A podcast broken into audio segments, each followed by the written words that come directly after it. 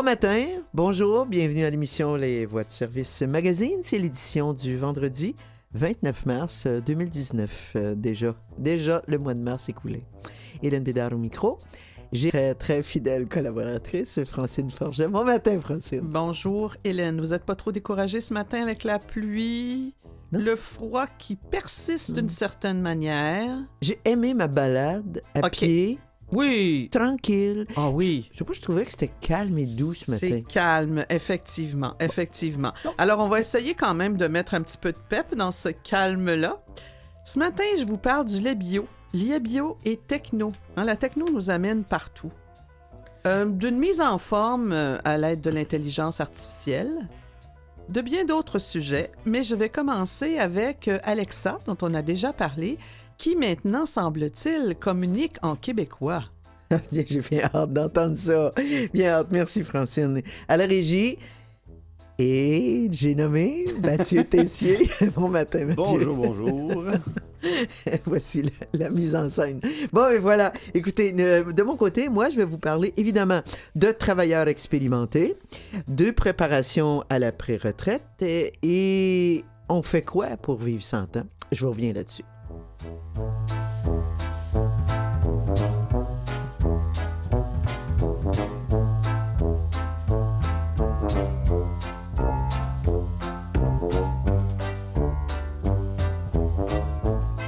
Alors voilà, euh, je vais passer le, je vais laisser la parole à Alexa. oh non, non, non, non, non. Je n'ai pas cette voix euh, un, peu... synthétique quand même. Écoutez, le 22 mars euh, dernier, Karim Benessaï, dans la Presse Plus, nous annonçait que Alexa devenait québécoise. Quatre ans après avoir créé euh, cette catégorie d'appareils, les, haut-parleurs intelligents, dont on a vendu 100 millions d'unités quand même. Amazon lance officiellement Echo au Québec. Le français canadien est intégré alors à l'assistante vocale Alexa. L'intelligence artificielle derrière la demi-douzaine d'appareils de la gamme Echo. Alexa maintenant parle avec un accent québécois bien flagrant. Elle comprend aussi la plupart des variantes linguistiques qui nous sont typiques. Ça, c'est intéressant parce que combien de fois on parle avec notre GPS ou je sais pas quoi, puis on répète, on répète, on répète, et il ne nous comprend jamais. Mm. Hmm. Et là, il répète, vous voulez dire? Et ça ne ressemble pas du tout à ce qu'on a dit. Donc, comprend maintenant nos variantes linguistiques et peut même débiter des blagues, des poèmes et des remarques qui sont conçues pour un utilisateur québécois.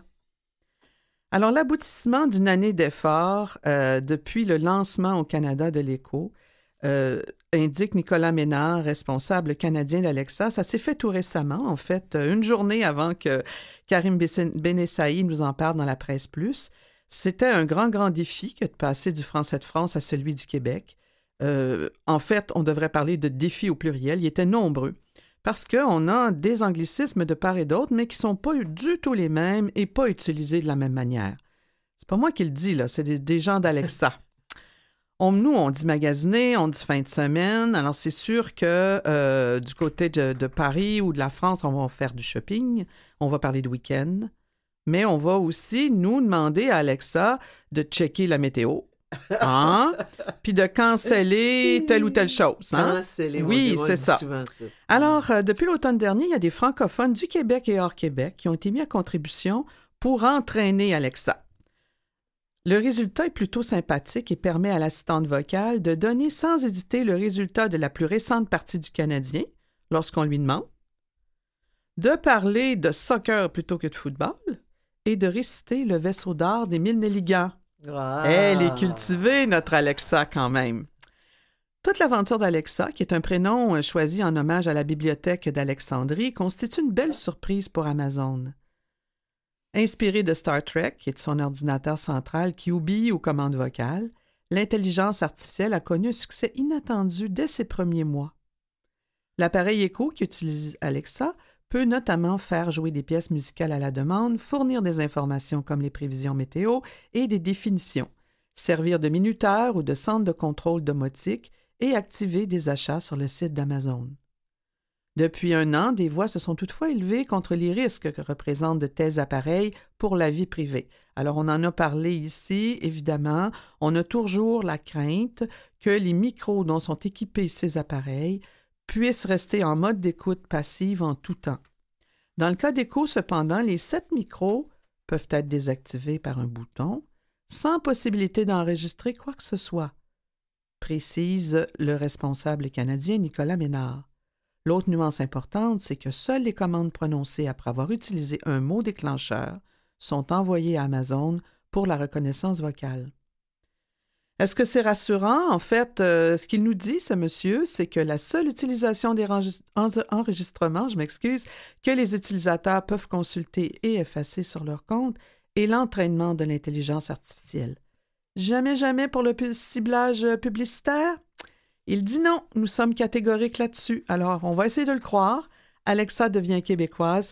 Karim Benessaï nous en parlait dans la presse plus du 22 mars 2019.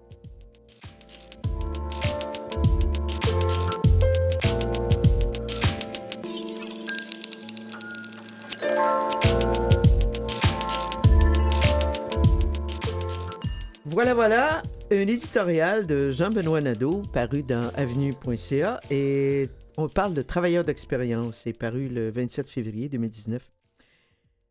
La pénurie de main-d'œuvre devient une obsession au Québec. L'immigration vient en tête de tout le monde comme étant la première solution, mais on devrait se désoler que les travailleurs expérimentés, qui ont plus de 55 ans, ne soient pas sur le radar de personne, alors qu'ils représentent une force de travail et un atout majeur pour l'économie du Québec. Les Québécois travaillent plus longtemps, tout simplement.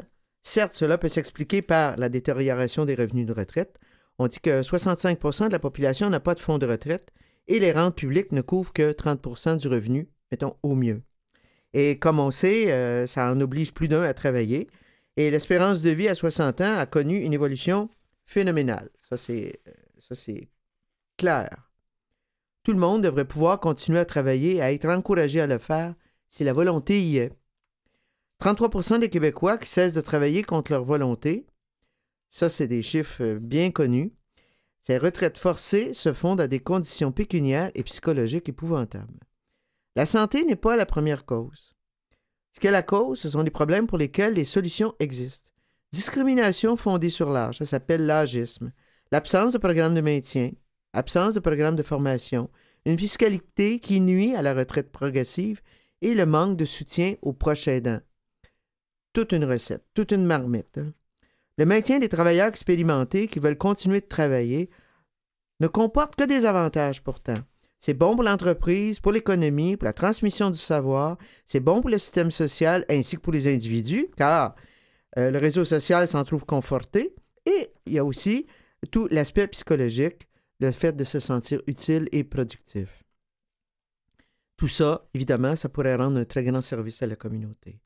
Le travail après 50 ans on dit que de 50 à 54 ans, 86 donc, est nettement supérieur à la moyenne nationale ici au Québec. Avant de réformer le système de retraite, on devrait encourager le maintien des emplois des travailleurs expérimentés, améliorer leur employabilité et faciliter la vie à ceux qui veulent continuer de travailler. Au Japon, on a institué des subventions pour l'embauche de travailleurs expérimentés. En Suède, on a instauré des crédits sur la taxe sur la masse salariale des employés ayant 65 ans et plus. Belles idées. Et évidemment, l'assouplissement des horaires, redéfinition des tâches, l'ouverture du travail à temps partiel. L'emploi des, travailleurs expérimentés qui doivent agir comme proches aidants devrait être mieux protégé. Et là, je touche une corde très sensible et très importante. Les jeunes profitent, par exemple, d'un congé parental universel. on est probablement tous proches d'être un jour un aidant. OK. Donc, il faudrait prévoir la même mesure, une mesure similaire qui leur garantit leur emploi et leur revenu, par exemple, pour une période d'une année. La formation continue devrait être aussi un autre très grand chantier. Les barrières fiscales ou réglementaires découragent ceux qui veulent travailler après la retraite. Et sans compter le problème des assurances. Est-ce que vous savez que la plupart du temps, les assurances cessent après 65 ans? Je ne sais pas où est la logique d'un travailleur 65 ans et plus, quel risque il représente au juste? Seul le gouvernement a le pouvoir d'agir sur ces règles en ce sens. Comme 20% des retraités touchent moins de 20 000 par année, ils sont nombreux à avoir besoin de petits boulots pour suppléer à leurs revenus. Les dispositions actuelles ont un effet pervers de les pénaliser en surimposant les, les efforts de ceux qui travaillent. Avec un peu de bonne volonté, c'est l'avenir économique du Québec qui en dépend. C'était l'éditorial de Jean-Benoît Nadeau paru dans avenue.ca.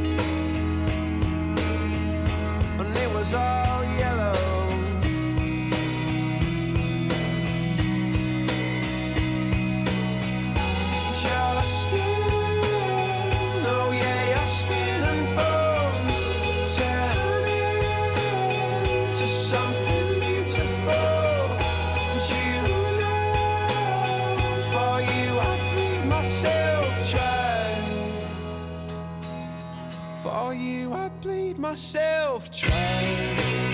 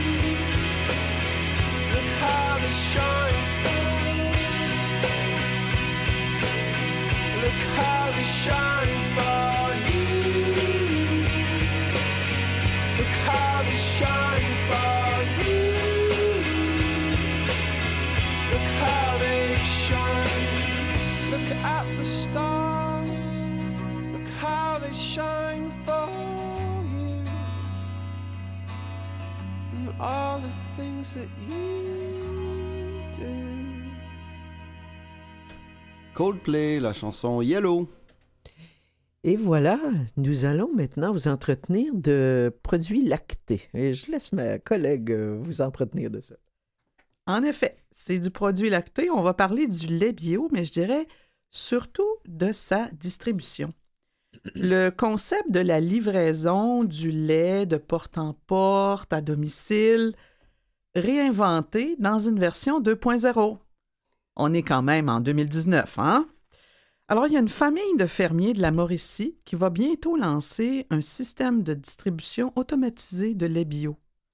Son but, évidemment, c'est de rapprocher le produit du consommateur, mais aussi de réduire le gaspillage et les déchets. Mmh, Sarah Champagne nous en parle dans l'édition du 25 mars de la Presse Plus.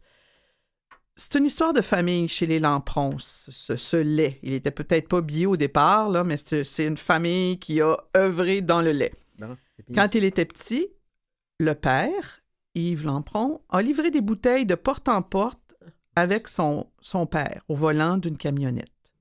Aujourd'hui, le fils, ses fils ont repris la ferme. Le vaste étable, qui est situé au bout du chemin Saint-Onge, dans le coin de Saint-Boniface de Shawinigan, abrite environ 200 vaches broutant librement dans leur enclos. Donc. Oui. Alors, c'est le fun parce qu'on prend le bio qui, qui, qui, se fait vraiment dans le respect de l'environnement, Mm. des valeurs rurales, etc., qu'on combine avec euh, la techno. Le plus jeune fils, Alexandre Lampron, est sur le point de redistribuer le lait directement aux consommateurs, comme son père et son grand-père l'ont fait avant, avant lui. Mais attention, ce sera grâce à une plateforme web. Ah, tiens, Là, je vois qu'il y a des points d'interrogation dans vos yeux. Oui. En tout cas, chez Hélène, en studio, il y en a. Un concept de vente qui permettra de limiter la production de déchets grâce à des bouteilles de verre consignées. Alors donc, on est dans le verre, comme dans l'ancien temps, livrées dans des machines distributrices qui sont implantées en divers points stratégiques de la province. Ça faisait déjà quelques années que je rêvais de commercialiser notre lait, dit-il. Ce sera une façon de diversifier nos activités, de nous rapprocher du consommateur. On pense même à ouvrir la ferme aux visiteurs quelques fois par année. Un, un entrepreneur aux idées intéressantes, hein? Oui, ce qui me plaît beaucoup, c'est le, la, la production du lait, euh, la distribution, pardon, avec les bouteilles de verre. Oui. C'est ça qui se conserve. C'est là, c'est le matériau qui conserve le mieux. Les... Ah oui, c'est vraiment, euh, c'est une union euh, extraordinaire, Ouais, hein? c'est ça, ça. c'est ça. Alors, pour réaliser son projet, ce, ce jeune homme, le jeune Lampron, s'est associé à un ami d'enfance, Guillaume Bélan, qui est, lui, un jeune entrepreneur. Donc, euh, hein, c'est une belle combinaison. Ultimement, le consommateur pourrait même savoir de quelle vache provient son lait. Et mon Dieu, la Oui. traçabilité. La- ah, ben voilà, voilà, nous vous m'enlevez les mots de la bouche. Ah, J'étais pour vous en parler un petit peu plus tard. Oh. Depuis la fin de l'époque de la distribution de porte en porte, le lait des lamprons est vendu aux grandes laiteries. Hein, les grandes laiteries, la Gros Pur, Mhm. Natrel. Saputo. Mhm. Alors, on parle d'une moyenne quand même de 9000 kg de lait biologique par année. Là. C'est pas rien, là. Alors, cette ferme sonde en ce moment le bassin de consommateurs en proposant des préabonnements avec l'objectif de lancer sa distribution au début de l'été 2019. Donc, on ne parle pas d'un projet là, dans cinq ans, là. on est vraiment dedans. Là. Les premières machines seront fort probablement installées dans le secteur de Shawinigan. Évidemment, on va tester le produit autour de, de la ferme et éventuellement, pourquoi pas, dans des machines installées dans des épiceries. Alors, grâce à une application, les cyberacheteurs, ils vont se créer un compte. On propose ensuite d'acheter des bouteilles de lait biologique à l'unité, 5 le litre, ou des abonnements. Alors, s'il y a un abonnement, ça va réduire le prix à un peu plus de 4 Un peu comme euh, les distributeurs de légumes. Là. On peut commander nos légumes. les Exactement, les fermes Lufa, endroits- entre autres. On C'est les ça, prend dans c'est des ça. endroits prédéterminés. Oui, voilà. Alors, une fois la machine distributrice, euh, de- une fois devant la machine distributrice, le buveur, il scanne un code QR, puis il obtient sa bouteille de lait biologique. Après l'avoir bu, il rapporte la bouteille à la machine distributrice pour en obtenir une nouvelle, pleine, et ainsi de suite. Excellent. Oui, Excellent. c'est ça. Excellent. Alors, ce qui est intéressant, évidemment, c'est tout le système de traçabilité. Alors, dans cette ferme, on va mettre de côté une partie de la production pour la vente en ligne. Le client va obtenir du lait biologique. Il va appuyer la terre, c'est le cas de le dire, hein, la, la conservation et la bonne utilisation de notre terre nationale. Il aura en quelque sorte une relation privilégiée avec son agriculteur grâce au système de traçabilité. Excellent. Alors, ce merveilleux projet nous est rapporté par Sarah Champagne dans la presse plus du 25 mars 2019, le lait bio et la techno. Merci, Francine.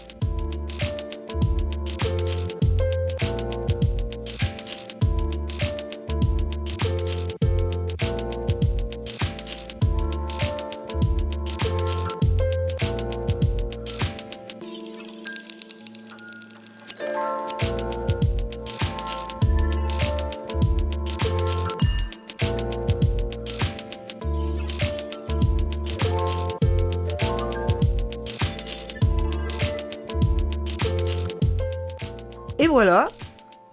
Savez-vous le parcours à faire pour prendre une pré-retraite?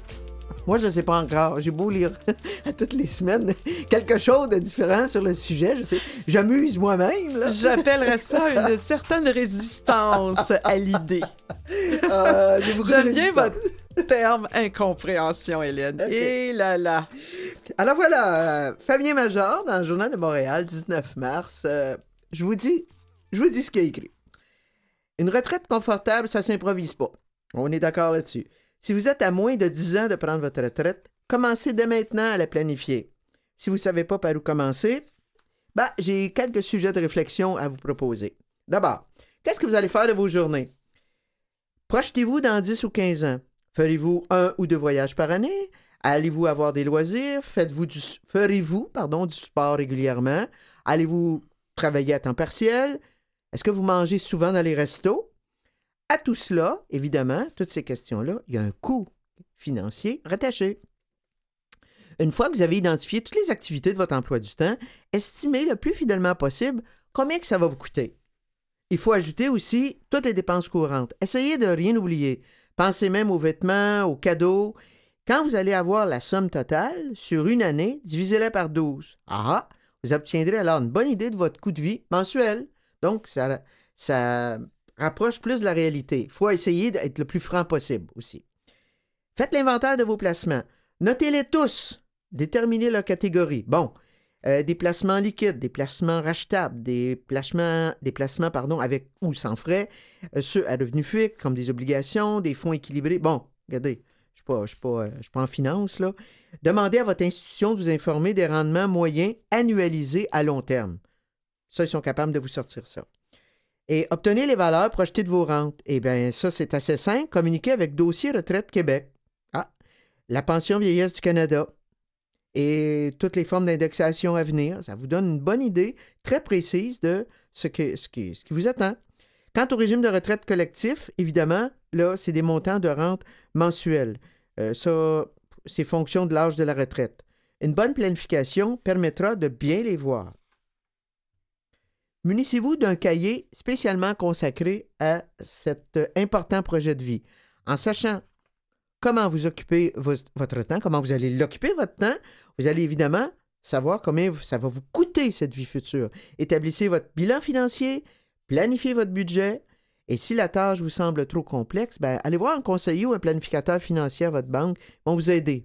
Une foule de renseignements utiles, n'oubliez pas, se trouve sur la page web des programmes de services de santé du gouvernement du Canada. Et voilà des pistes de réflexion pour prendre une pré-retraite. Ça va finir par me rentrer dans le coco un jour. Alors, c'était Fabien Major, Journal de Montréal, 19 mars 2019.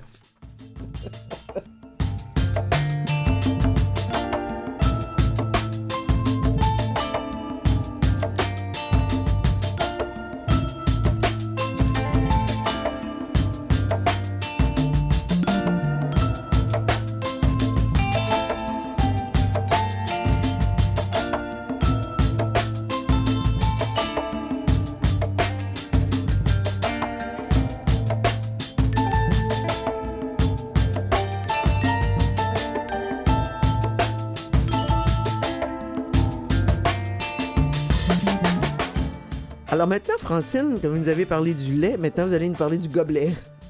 Mais c'est ça. Il faut avoir de la suite dans les idées, n'est-ce pas? C'est tout à fait ça. J'imagine que euh, on, on connaît, en tout cas, je vous, répète qu'à un moment donné, il y a une entreprise qui a créé un système de gobelets à café euh, réutilisable qui s'appelle la tasse. On met du lait dans notre café. C'est ça le lien, euh, Hélène. Juste avant que vous me disiez dans le gobelet, c'est pas du lait, là, c'est du café. Euh, en tout cas, dans mon cas. Euh, alors donc, la tasse qui s'est implantée un peu à Montréal commence à étendre ses tentacules, c'est le cas de le dire. Donc maintenant, elle fait une première percée à l'extérieur de Montréal. La ville de Sherbrooke, qui a annoncé la semaine dernière qu'elle va offrir 50 gobelets aux 10 premiers établissements qui commanderont eux-mêmes au moins 50 gobelets. Donc, c'est une belle idée euh, pour faire des petits, comme on dit. Les universités de Sherbrooke et Bishops, qui sont dans la ville de Sherbrooke, ont déjà annoncé leur participation. Par ailleurs, il y a huit cafés de Drummondville qui vont aussi se joindre au mouvement, qui vont offrir des gobelets dès la fin du mois de mai. Leur participation est née de l'initiative d'un collège, le Collège Saint-Bernard, qui est une école privée, qui souhaitait offrir des gobelets à son personnel et qui leur avait proposé de participer. Alors voilà, Hélène, c'est une belle initiative. Euh, on multiplie les initiatives avec des incitatifs. Euh. Mais dites-moi, les gobelets, là, c'est réutilisable. J'ai manqué un bout. C'est ah, c'est génial ça. C'est ça, c'est ça. Mais c'est génial. Oui, oui, oui. Alors donc, euh, tous ces gobelets en carton, je ne sais pas combien on en utilise au Québec, là, ah, mais on rentre dans un café. et on voit là, combien il peut en avoir juste dans l'heure où on va être au café. Ça en fait beaucoup. Puis un autre avantage de la tasse, c'est que tu peux apporter ta tasse sale. Ils vont la laver et toi, tu peux repartir avec une autre. Effectivement. Alors, pour ceux qui sont euh. plus paresseux, comme Mathieu, euh, bon, ben, vous lavez pas vos tasses. mais en même temps, vous économisez l'eau et le savon chez vous. et puis. Euh, Il y a certains établissements, je pense, qui chargent 25 cents de moins parce que tu utilises la tasse. Oui, oui, non, effectivement, c'est très bien. C'est une belle idée. Belle idée. Collectivement, on peut aller loin. Oh, mais j'y compte bien d'aller loin avec ma pré-retraite. Dans 10 ans. Alors écoutez, excusez-nous, on est un peu, on a l'esprit un peu libre ce matin. Ne nous quittez pas, surtout pas. Nous vous revenons après cette courte pause. Restez avec nous.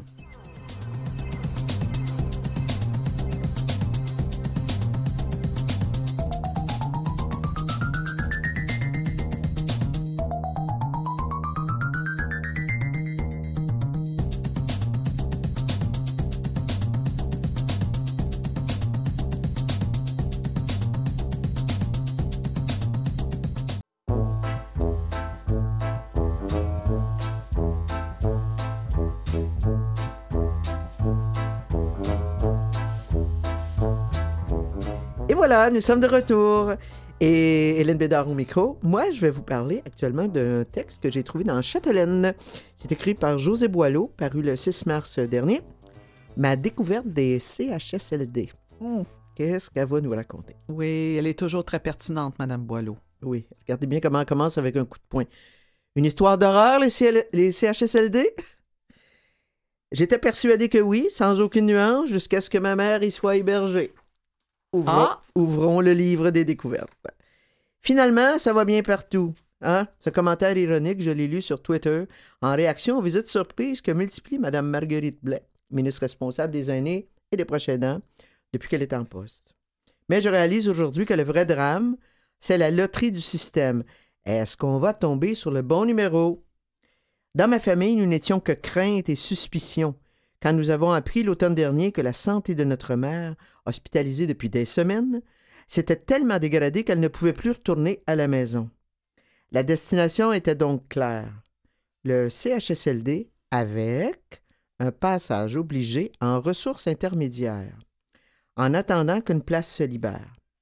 Nous n'avions pas à dire un mot sur cette RI, la ressource intermédiaire, ce passage en attendant. Bienvenue dans un univers parallèle dont, nous ignorions tout.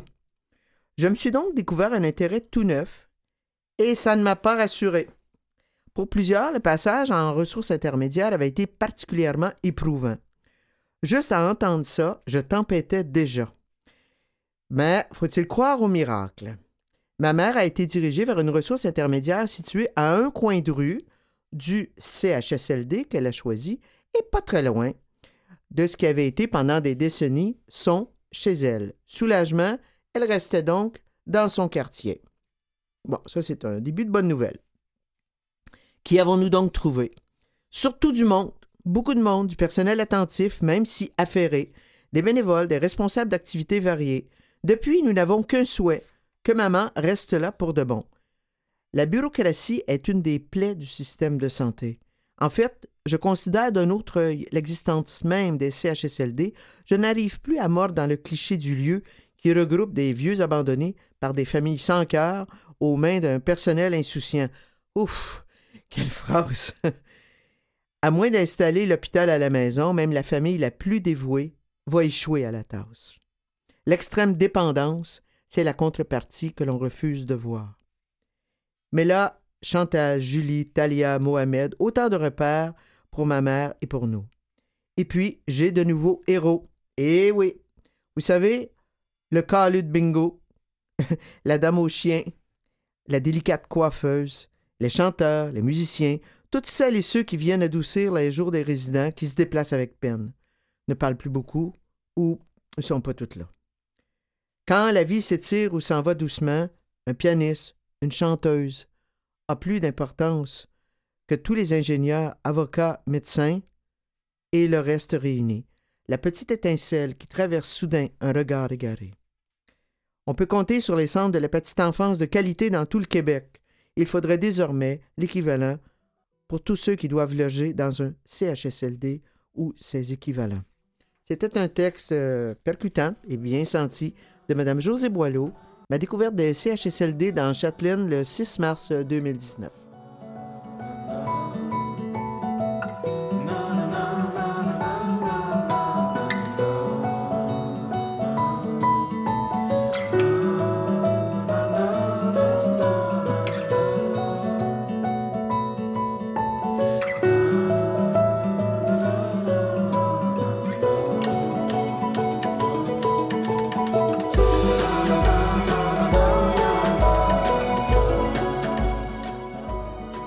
Francine, vous nous avez réservé une surprise, je crois. C'est une fausse surprise, Hélène, cette fois-ci, parce que je l'ai annoncé en début d'émission. Ah, ok. oui, suer, transpirer avec l'intelligence artificielle. En fait, le titre de la presse plus du 23 mars 2019 est plus subtil. C'est une mise en forme plus intelligente que jamais Ah, voilà. par. Alain McKenna. Ça, ça me plaît. Alors, il y a eu une première série là, de toutes sortes d'accessoires connectés pour faire de l'activité physique. Leur but, là, c'était de nous donner des tonnes de données, c'est le cas de le dire, tellement qu'on ne savait plus quoi faire avec. Ça, c'était avant que l'intelligence artificielle ne s'en mêle. C'est comme toutes les photos qu'on accumule, les données qu'on accumule. C'est ça, voilà. Alors, l'intelligence artificielle, elle, elle a une façon, je dirais, différente de faire les choses. En matière de mise en forme, ça se traduit par des conseils, des conseils qui permettent de faire meilleure figure. Ça explique pourquoi ces derniers mois, une avalanche de nouveaux gadgets ont vu le jour avec à bord un entraîneur virtuel. Tiens donc, tiens Oui, donc, oui, tiens. c'est Je ça. voyais, je voyais arriver, ça, là. C'est ça. Alors, de 60 à 70% des coureurs vont se blesser en courant et pourtant, les capteurs ne font pour l'instant que compter les pas, déplore Xiang Su, qui est professeur de génie informatique à l'Université de Chine à Hong Kong. Il a donc conçu One Coach pour mieux aider les coureurs. Donc, les capteurs, maintenant, non seulement ils fournissent une tonne de données, mais ils ajoutent aussi euh, de l'information qui est plus concrète.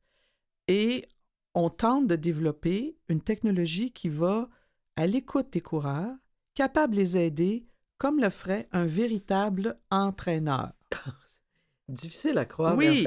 C'est ça. Alors, les petits accessoires conçus par OneCoach se portent à la taille, aux jambes et y donnent des conseils pour optimiser sa posture et sa technique en direct pendant, là, pendant la course. Là. Alors, donc, on n'a pas d'analyse à faire, on écoute et on obéit, je vous dirais, parce que sinon, ça ne doit pas donner grand-chose.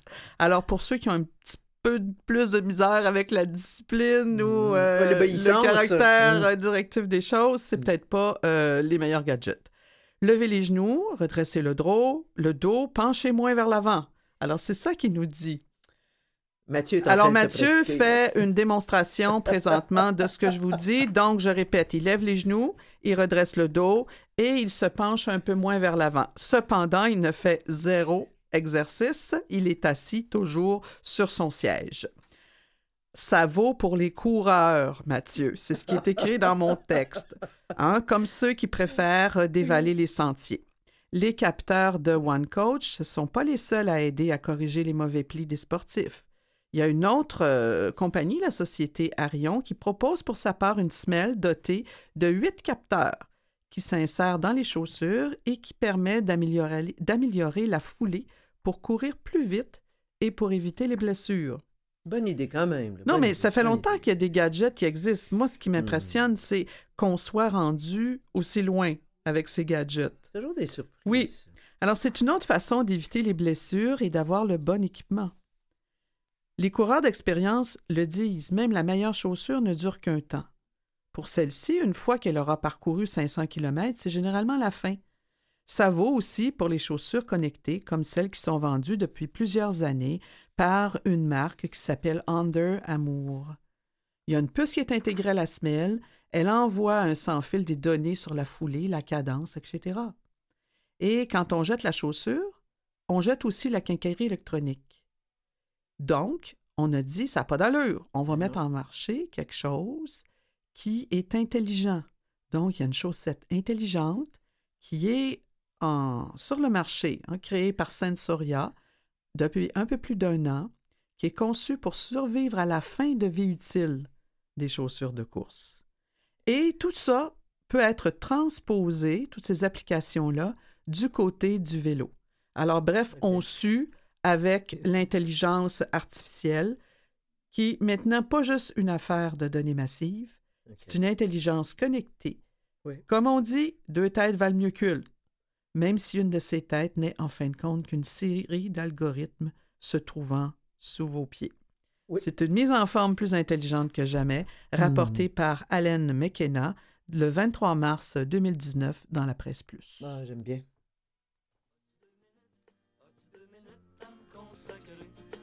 deux secondes, non? As-tu deux minutes? As-tu deux minutes à me consacrer?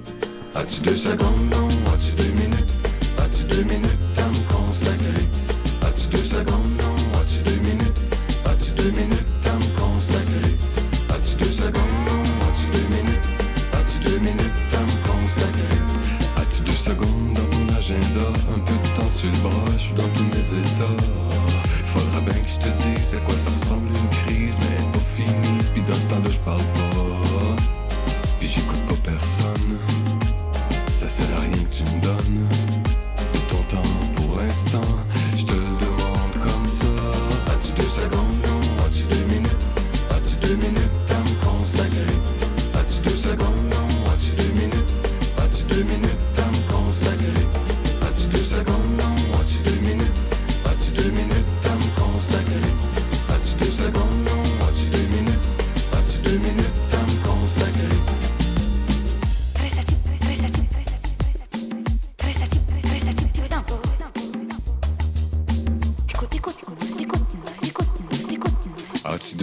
Secondes, je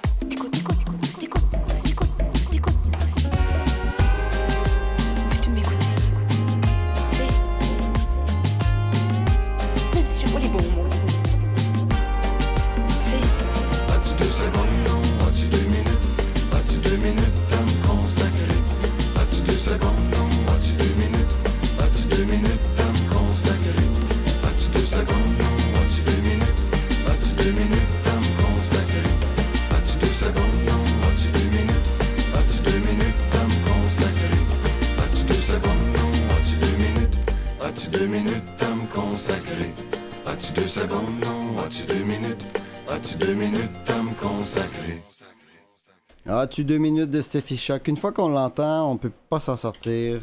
C'est vraiment une belle chanson. Oui, on tape du pied, ça nous entraîne. Non, mais c'est vrai, c'est vraiment un rythme, un rythme que, j'aime bien. Moi, de mon côté, je vais vous parler d'un autre rythme. C'est 109, an- 109 années d'histoire pour une Montréalaise. Attention. Combien, Hélène? 109, 109 années d'histoire pour une Montréalaise. Elle s'appelle Béatrice Dumouchel. C'est une Montréalaise. C'est Francis Pilon qui nous en parle dans Journal de Montréal, je crois. Je m'excuse, c'est mal, euh, c'est mal cité. C'est paru le, vendredi 15 mars euh, dernier. Madame, Dumouchel, donc, elle a combattu une maladie à 11 ans avec de l'alcool.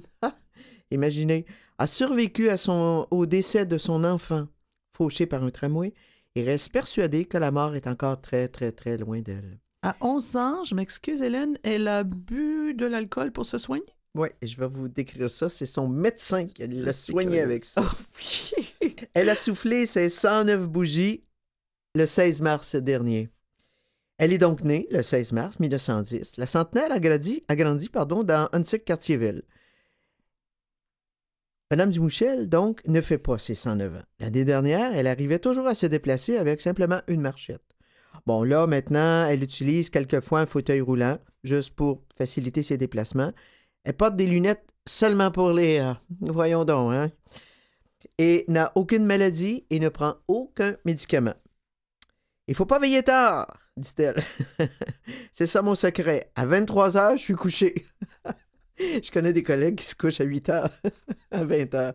Alors, c'est sûr, elle dit tout ça en ricanant. Les longues marches, un verre de vin et de temps en temps font aussi partie de sa recette euh, au quotidien. La génétique y est sûrement pour quelque chose, puisque son frère est décédé à l'âge vénérable de 103 ans. La vie est affreuse, emplie de chagrin. Pour la rendre heureuse, il faut boire un petit brin. Aime fredonner cette madame. C'est elle qui dit ça. Cette femme a été sérieusement malade une seule fois dans sa vie. Voilà l'histoire. À 11 ans, on l'a retirée de l'école parce que, paraît-il, elle avait un problème, elle grandissait trop vite. Le médecin l'a guérie avec du vin et de la bière brune. Sa fille dit, et il paraît que ça a marché. Béatrice Dumouchel a connu la Première Guerre mondiale, a connu la Deuxième Guerre mondiale. Elle a assisté à l'arrivée de la télévision dans les foyers québécois, au premier pas d'un être humain sur la Lune, mais même en 2019, la technologie ne fait pas encore partie de sa vie.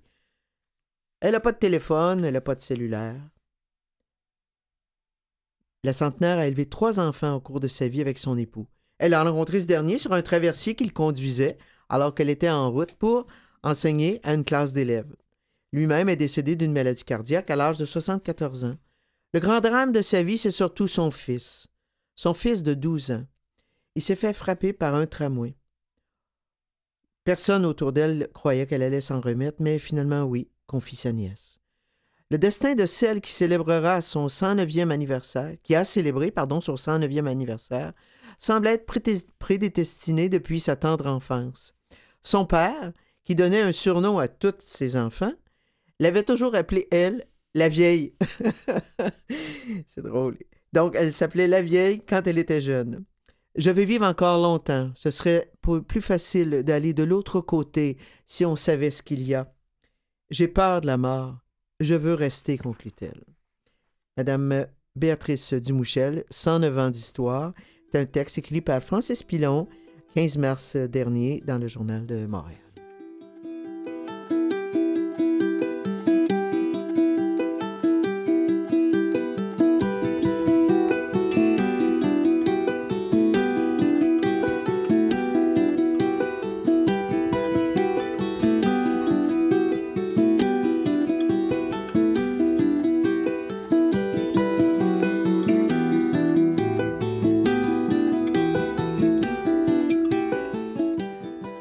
Nous allons poursuivre avec euh, les beaux portraits, les, belles, les beaux descriptifs que Francine nous fait, nous fait à propos de femmes scientifiques, euh, artistes. Je la laisse aller. Cette semaine, c'est une artiste dont on a parlé il y a deux semaines. en fait, c'est Marie-Claude Lortie qui présente euh, régulièrement, en fait, je crois c'est à tous les dimanches, des personnalités de la semaine. Et il y a deux semaines, la personnalité était euh, Caroline Monet, qui est une jeune artiste montréalaise. Elle a 34 ans. Elle est d'origine française et algonquine, qui a été choisie pour prendre part à la biennale du Whitney Museum de New York. Oui. C'est vraiment un tour de force dans le monde de l'art contemporain et surtout à un si jeune âge. Mm. Alors, je trouvais que ça valait la peine de vous faire découvrir cette dame très brièvement. Elle a grandi des deux côtés de l'Atlantique. Et évidemment, comme tout jeune artiste, elle rêvait d'exposer ses œuvres dans des musées aux quatre coins du globe. Elle a reçu, euh, à la fin de l'automne dernier, un appel du musée Whitney de Manhattan en plein mois de novembre froid et pluvieux. Évidemment, elle ne s'y attendait pas. Elle venait d'être choisie pour l'une des expositions les plus prestigieuses du monde de l'art contemporain, rien de moins. Pourtant, c'est bien ce qui s'est passé. Est-ce que je rêve? Non, non, c'est vraiment ce qui s'est passé. Elle a reçu ce coup de fil inopiné qui l'invitait, elle, d'origine française et algonquine, à faire partie de cette biennale qui est vouée à l'art contemporain, un véritable Polaroid de ce qui se fait de mieux actuellement en Amérique. C'est un immense honneur et une gigantesque reconnaissance. L'expo va commencer le 17 mai pour le grand public à New York Caroline Monet y présentera d'abord une vidéo qu'elle a déjà créée. Elle ne veut pas en parler, c'est vraiment une surprise. Mhm. Puis en septembre, elle lancera le programme cinéma complet de l'expo au musée et elle ajoutera deux œuvres de plus à ce qui a été présenté. C'est pas une nouvelle venue dans le monde de l'art contemporain à Montréal et au Canada malgré son jeune âge. Ça fait plusieurs années que son œuvre illustre, met de l'avant ses racines algonquines. Et autres, j'imagine, parce que quand même, c'est en elle-même, là, ses racines françaises. Elle a vécu et grandi à Elmer, en Outaouais, une ville qui est devenue aujourd'hui un secteur de Gatineau. Son père est né en France, sa mère dans la réserve de Kitigan-Zibi à Maniwaki. Ses parents se sont connus à l'Université d'Ottawa. Elle étudiait la psycho et lui le droit. et ça a créé une artiste. C'est quelque chose, hein? Alors donc, euh, Caroline, elle a passé tous les étés de son enfance en France, en Bretagne, où son père aimait se rendre, même s'il n'était pas breton. Ses souvenirs de cette époque sont enracinés sur cette côte bretonne. J'ai vraiment un pied dans les deux mondes, dit la jeune femme, un pied en France, l'autre dans la culture dont est issue ma mère. Elle a dû découvrir et apprivoiser petit à petit ces deux cultures parce que être algonquine, à l'époque où Caroline est née, dans les années 80-90, c'était pas un héritage dont on se vantait. Mm, mm. Ma mère a été dépossédée, dit-elle, de son identité culturelle. Quand elle s'est mariée, on lui a même enlevé le droit de s'identifier comme autochtone.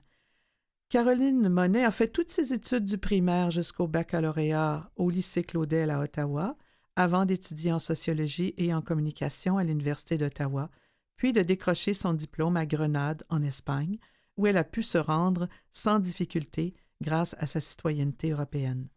De là, elle est partie à Winnipeg où elle a vécu cinq ans. Un coup de foudre. Là-bas, 30% de la population urbaine est autochtone. La ville est remplie de modèles positifs, explique-t-elle. Des artistes, des avocats, des architectes, des médecins. Elle devait y rester quelques jours, puis six mois, enfin cinq ans.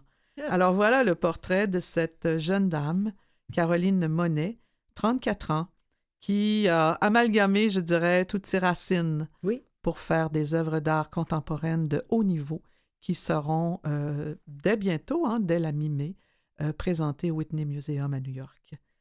Caroline, je m'excuse, Marie-Claude Lortie nous la présentait il y a deux semaines, le 17 mars, dans la Presse Plus. Quel beau parcours, merci.